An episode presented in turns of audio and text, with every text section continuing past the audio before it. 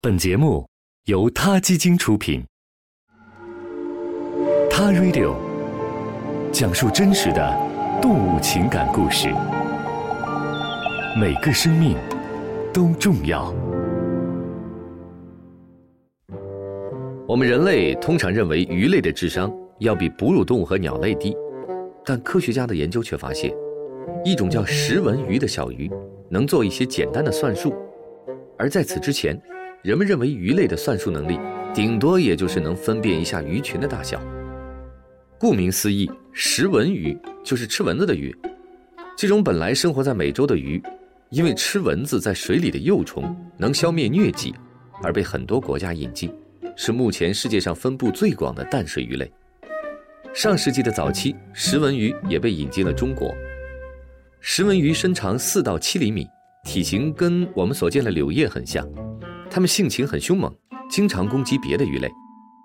意大利帕多瓦大学的研究成果显示，在比较几何图形的多少这一项目上，小小的石纹鱼和人类大学生的计算水平是不相上下的。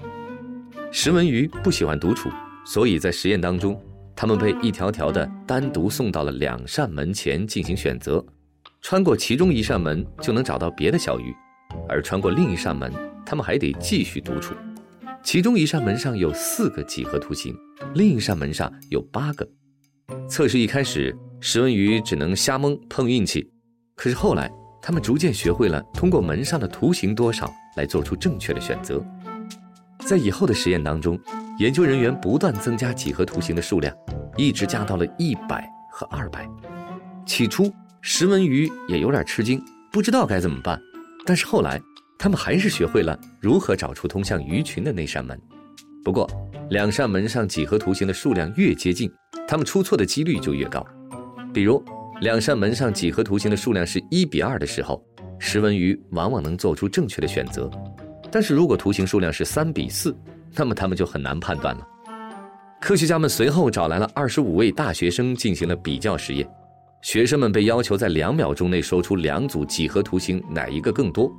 令人吃惊的是，当两组几何图形的数量比例是二比三或三比四的时候，人类大学生犯错的次数跟小小的石纹鱼其实差不了多少。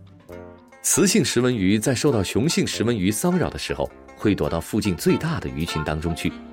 根据石纹鱼的这个习性，帕多瓦大学的研究人员又设计了一个实验。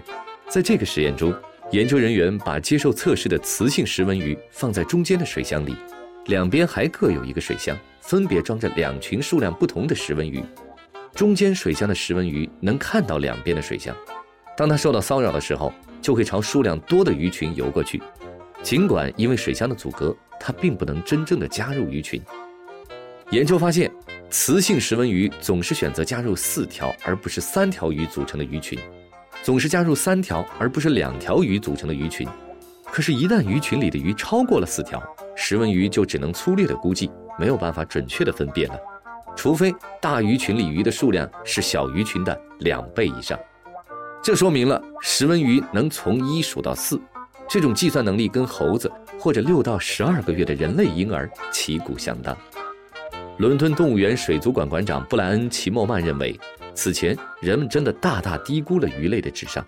事实上，近十年来，很多研究都发现，算术能力并非人类所独有。许多哺乳动物、鸟类、两栖动物、鱼类和昆虫都表现出了处理数字信息的能力。